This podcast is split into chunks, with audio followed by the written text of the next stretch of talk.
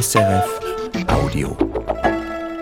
Demenz. Kein einfaches Thema, aber Thema jetzt in der Sendung Künste im Gespräch.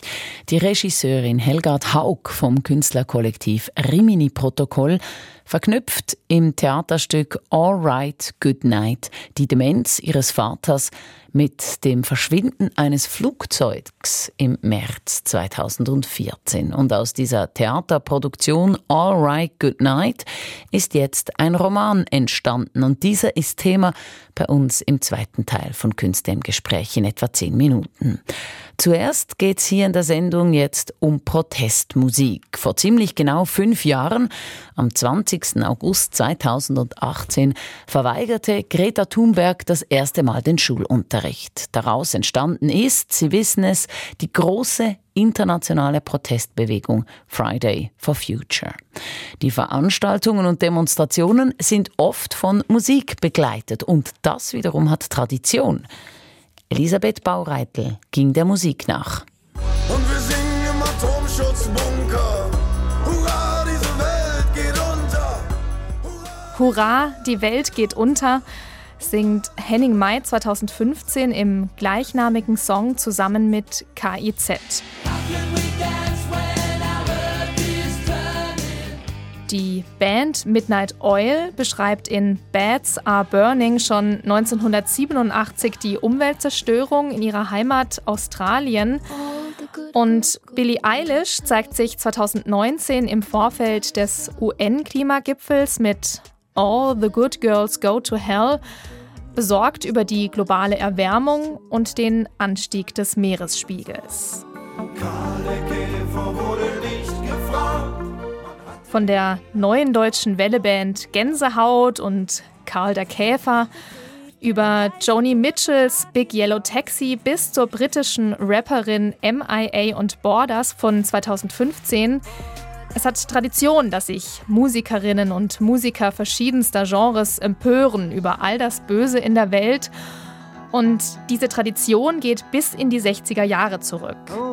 Damals erwacht langsam das Bewusstsein für die Grenzen des Wachstums und die Zerstörung unserer Welt.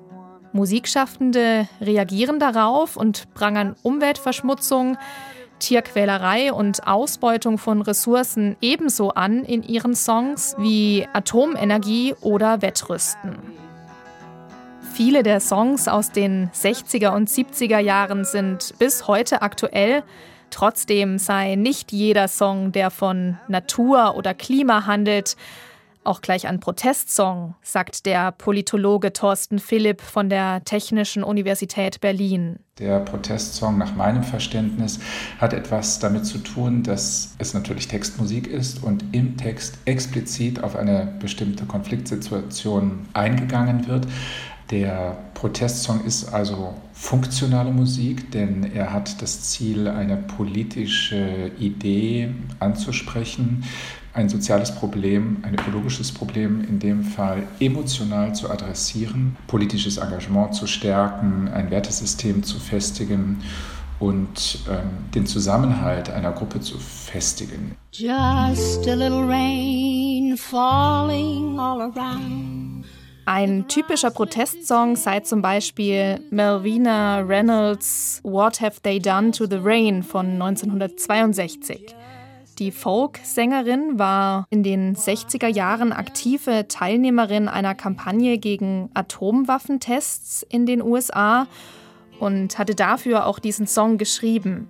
Da sind wir natürlich in einem expliziten Protestkontext. Da sind wir in einer lokalen und zeitlich begrenzten Situation, in der sich eine Gruppe aufmacht, um ihren Unmut über eine bestimmte Problemlage kundzutun. Und dort ist sie natürlich ganz explizit und erkennbar Protestsängerin mit ihrem Song. Einfach gesagt, Musik, die bei Protestaktionen gespielt wird, ist Protestmusik.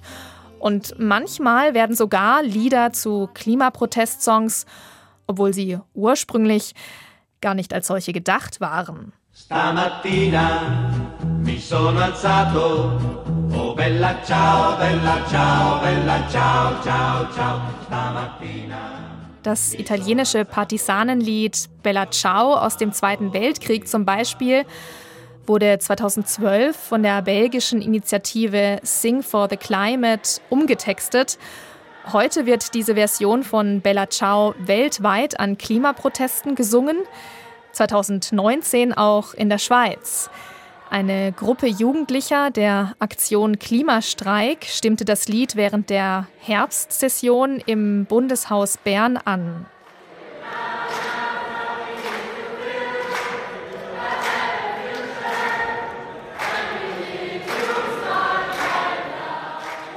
Zuvor hatten sie auf der Zuschauertribüne ein Transparent ausgerollt mit der Aufschrift Final Countdown 16 Monate verbleiben und spielten dazu den 80er-Hit Final Countdown der schwedischen Band Europe. Hier ist absolut gar kein Zusammenhang mehr zwischen der Textarbeit und dem, was es am Ende an Gefühlen auslöst. Und das ist sicher der besondere Reiz in der Auseinandersetzung mit Popmusik als Resonanzraum ökologischer Krisen das, was ich in einem ganz bestimmten Song ähm, erkennen werde, heißt normativ überhaupt nichts für sie. Denn wir sind zwei verschiedene Personen und haben unterschiedliche Hörgewohnheiten und sind unterschiedlich sozialisiert und wir sind auch unterschiedlich sensibilisiert. Und insofern darf man nicht unterschätzen, wer das Publikum ist oder wer die Publika, man muss eigentlich immer im Plural in dieser Hinsicht sprechen und was sie letzten Endes daraus machen. Das sagt Thorsten Philipp. Der Politologe beschäftigt sich mit Themen wie Natur, Umweltschutz und Nachhaltigkeit in Popsongs und mit Kommunikationstheorien.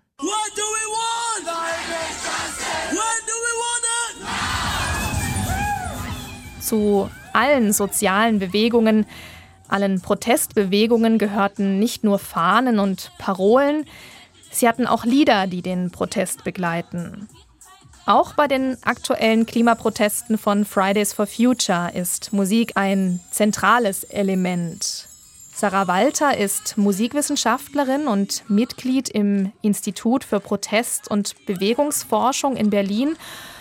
Und sie hat die Proteste von Fridays for Future in Berlin über zwei Jahre begleitet und untersucht, welche Musik dort gespielt wird. Bei fast allen Protestveranstaltungen passiert Musik. Einmal gibt es Live-Musik auf der Bühne meistens mit Bands, die eingeladen werden oder von selbst angefragt haben. Dann gibt es Musik, die über Lautsprecher abgespielt wird, die dann entweder so die Züge begleiten oder als Pausenmusik gespielt werden. Und dann gibt es die Musik, die die Protestierenden selbst machen, häufig in Form von Sprechchören und Gesängen, aber auch Percussion, Töpfe, Pfannen, Geräusche, Fahrradklingeln. Also insgesamt ein sehr diverser Protest-Soundscape sagt Sarah Walter. Sie hat sich auch die offizielle Spotify-Demo-Playlist von Fridays for Future Deutschland angeschaut. Da kann man schon sagen, dass ein Großteil der Songs, die bei Fridays for Future Demonstrationen gespielt werden, deutschsprachiger Hip-Hop ist, zum Teil Dancehall, Reggae und Rock-Pop. Und dass es tendenziell energetische Musik ist, mit mehr treibenden Rhythmen, Songs, die auch gesellschaftskritisch oder klimapolitisch sind und das dann aufgelockert durch gute Laune Feel Good Songs. Das ist so die Range. Da ist dabei KIZ, die Ärzte, Kraftgroup, Alligator, Peter Fox, also meistens auch schon bekannte Sachen, kommerzielle Lieder und zum Teil aber auch eben andere Sachen, die man dann irgendwie nur kennt, wenn man in dieser Szene so ein bisschen unterwegs ist.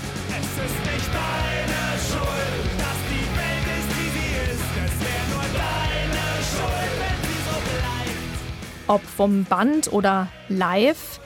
Die Musik würde sehr bewusst für die jeweilige Veranstaltung ausgewählt, denn sie könne zum Erfolg einer Protestkampagne beitragen, wenn sie massentauglich und tanzbar ist, für Unterhaltung sorgt und viele Leute motivieren kann, an eine Veranstaltung zu kommen.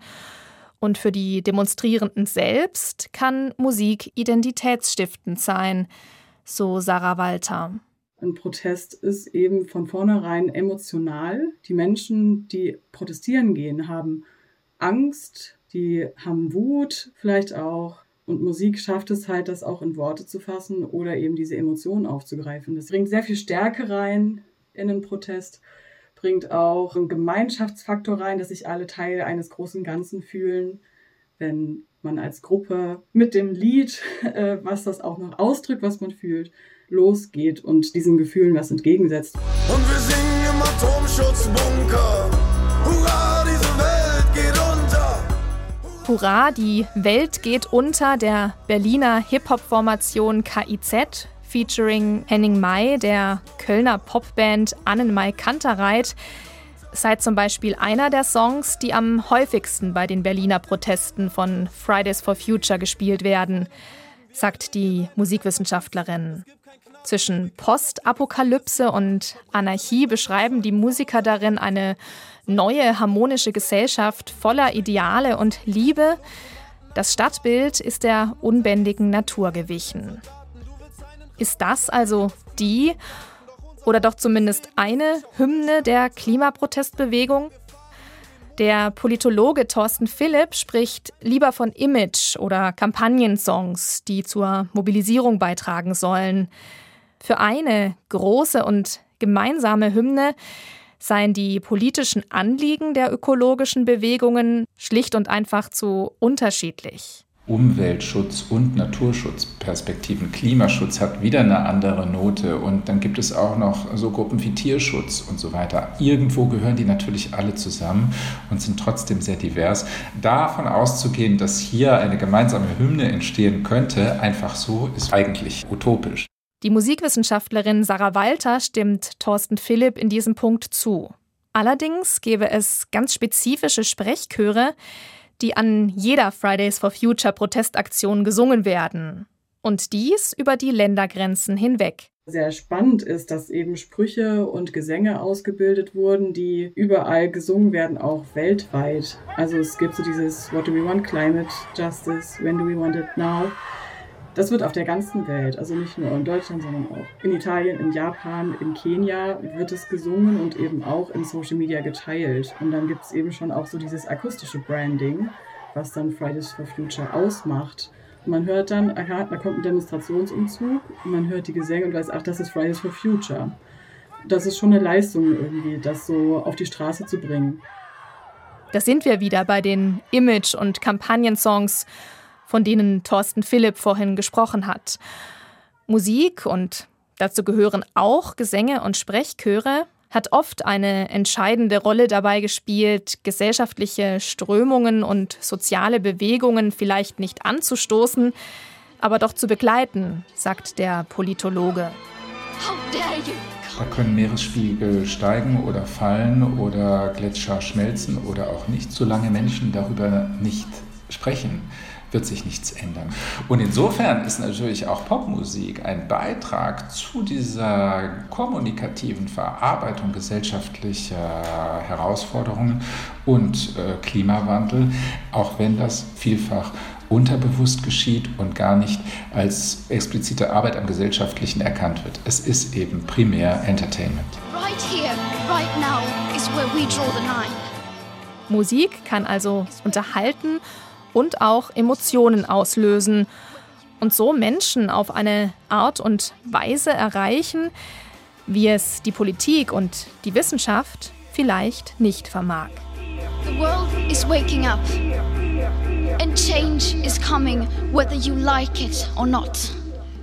Musik erreicht uns anders. Das war ein Beitrag zur Musik von Protestbewegungen, ein Beitrag von Elisabeth Baureitel. Und jetzt zu All Right, Good Night. Hinter diesem Titel verbirgt sich die preisgekrönte Theaterproduktion des deutschen Künstler- und Theaterkollektivs Rimini Protokoll. Diese Produktion wird am diesjährigen Theaterspektakel in Zürich gezeigt. Alright, Good Night, genauso heißt auch der Erstlingsroman der Regisseurin und Autorin Helgard Haug. Sowohl im Stück wie auch im Roman verwebt sie die Demenzerkrankung ihres Vaters mit dem Verschwinden des Fluges MH370 der Malaysia Airlines von Kuala Lumpur nach Peking am 8. März 2014. Michael Luisier von der SRF Literaturredaktion hat Helgard Haug zum Gespräch getroffen. Ja, Diese Verbindung der Demenzerkrankung des Vaters mit dem unaufgeklärten Verschwinden des Fluges MH370 der Malaysia Airlines ist unerwartet und funktioniert erstaunlich gut. Und zwar über das Verschwinden selbst, was ja auf gewisse Weise den Vater und das Flugzeug betrifft. Und so beginne auch ich unser Gespräch mit dieser Verbindung und frage Helga Taug, was denn in der Arbeit zuerst da gewesen sei. Das Flugzeug oder der Vater? Also noch umfassender die Idee, über das Verschwinden zu arbeiten.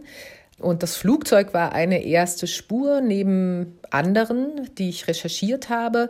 Aber ähm, am Anfang ging es gar nicht um meine persönliche Geschichte oder die persönliche Geschichte meines Vaters. Das kam wirklich erst im zweiten Schritt. Und was hat denn ausgelöst, dass Sie den Vater mit hineingenommen haben?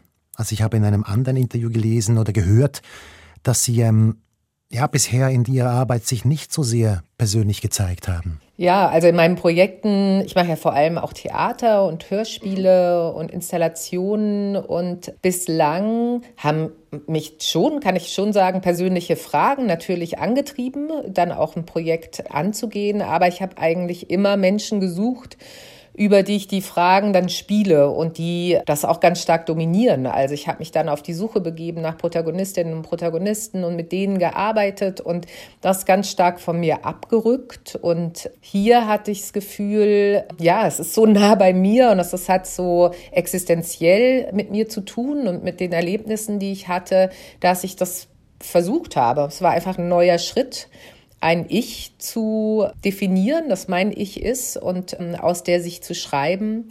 Und das ist für das Theaterstück, was es auch gibt, unter dem Titel noch ein bisschen schwächer und für den Roman tatsächlich noch stärker geworden. Gab es denn einen konkreten Moment, wo Sie gesagt haben, so, jetzt nehme ich den Vater mit hinein? Ja, es gab wirklich so einen Schlüsselmoment. Äh, da habe ich mich beschäftigt mit den Theorien einer Psychologin, Pauline Boss heißt die, die über das Ambiguous Loss geschrieben hat, also diese uneindeutigen Verluste. Und die Psychologin betreut Familienangehörigen von Menschen, die eben durch ein Flugzeugunglück oder im Krieg auch oder 9-11 Angehörige verloren haben, wo sie nicht genau wissen, wie das vonstatten ging. Also wo einfach auch ein relativ abruptes, spontanes Einwirken dazu führte, dass sie sich auch nicht verabschieden konnten und einfach keine Möglichkeit war, auch den toten Körper zu sehen, ähm, zu verstehen, dass das wirklich final ist. Also wo so ein Geschehnis in der Schwebe bleibt. Und diese Psychologin betreut aber auch Angehörige von Demenzerkrankten. Und ich glaube, das war für mich so ein Moment, wo ich begriffen habe, dass das zusammenhängt. Also, dass es eben auch genau diese wirklich ja, tragische Situation ist, dass man das Gefühl hat, man hat jemand verloren, der aber irgendwie noch da ist oder er ist eben nicht mehr da, aber also so eine, so eine Uneindeutigkeit, mit der man sehr zu kämpfen hat oder mit der ich auch sehr zu kämpfen hatte. Und dass das möglicherweise ein ähnlicher Zustand ist. Sie lassen am Anfang des Romans den Vater in ein Flugzeug steigen. Es ist nicht das Flugzeug, es ist irgendein Flugzeug. Aber das ist so der Moment, wo beide Ebenen zusammenkommen. Ist dieser Moment, dieser Anfang im Prinzip die Keimzelle des Romans, wovon dann alles ausgeht. Ja, genau. Ich stelle das ja dann relativ schnell richtig. Ich mochte aber das Bild. Ich hatte das Gefühl, mein Vater hat sich wirklich auf eine Reise begeben. Ich mochte das Bild des Boardings, der, der, Rituale, die wir alle kennen, wo man sich vorbereitet, auf diesen Moment so abzuheben, unterwegs zu sein, in so einem Transit, ganz viele Dinge nicht gehen, man aber auch keinen Einfluss mehr hatte auf die Route. Man geht davon aus und hofft natürlich immer, dass es die Route ist, die man auch gewählt hat. Aber ich mochte das Bild, dass er da einsteigt. Ich habe mir das immer so vorgestellt und genau, dann ein paar Seiten später stelle ich es ja richtig und sage, er ist eben nicht in dieses Flugzeug gestiegen. Aber ich glaube, man kann seinen Weg oder seine, die acht Jahre, die ich da eben protokolliere, ähnlich betrachten wie eine Reise oder ein Flug. Sagt Helgard Haug. Und wie das konkret funktioniert mit dieser Verbindung zwischen Vater und Flugzeug, hören wir in einem Ausschnitt aus dem Text. Es ist der Moment, wo der Vater eben nicht in dieses Flugzeug steigt. Der Vater aber ist am Boden geblieben. Er sitzt nicht in diesem Flugzeug. Und doch lässt sich der Flug der MH370 erzählen, als wäre es seine Reise. Von nun an und über die Dauer von acht Jahren versuche ich, den Prozess einer zunehmenden Ungewissheit festzuhalten, seines Verschwindens. Nun bin ich hier. Ja, nun bist du hier. Und nun hier. Und nun bist du hier. Auf der Erde wird das Flugzeug nun weitergereicht, von Kontrollpunkt zu Kontrollpunkt. Es wird geortet. Kurze Ansagen, kurze Bestätigungen. Es meldet sich an und ab. So, als ob es die ganze Zeit sagt, ich bin hier. Der Vater hatte vorgesorgt, hat ein Haus erdacht und bauen lassen, um dort mit anderen Menschen im Alter zu leben. Solidarisch alt werden ist sein Wunsch. Im Erdgeschoss hat der Vater eine Wohnung bezogen. Im Erdgeschoss befindet sich auch die Demenz-WG. Zehn Menschen leben hier, umhegt.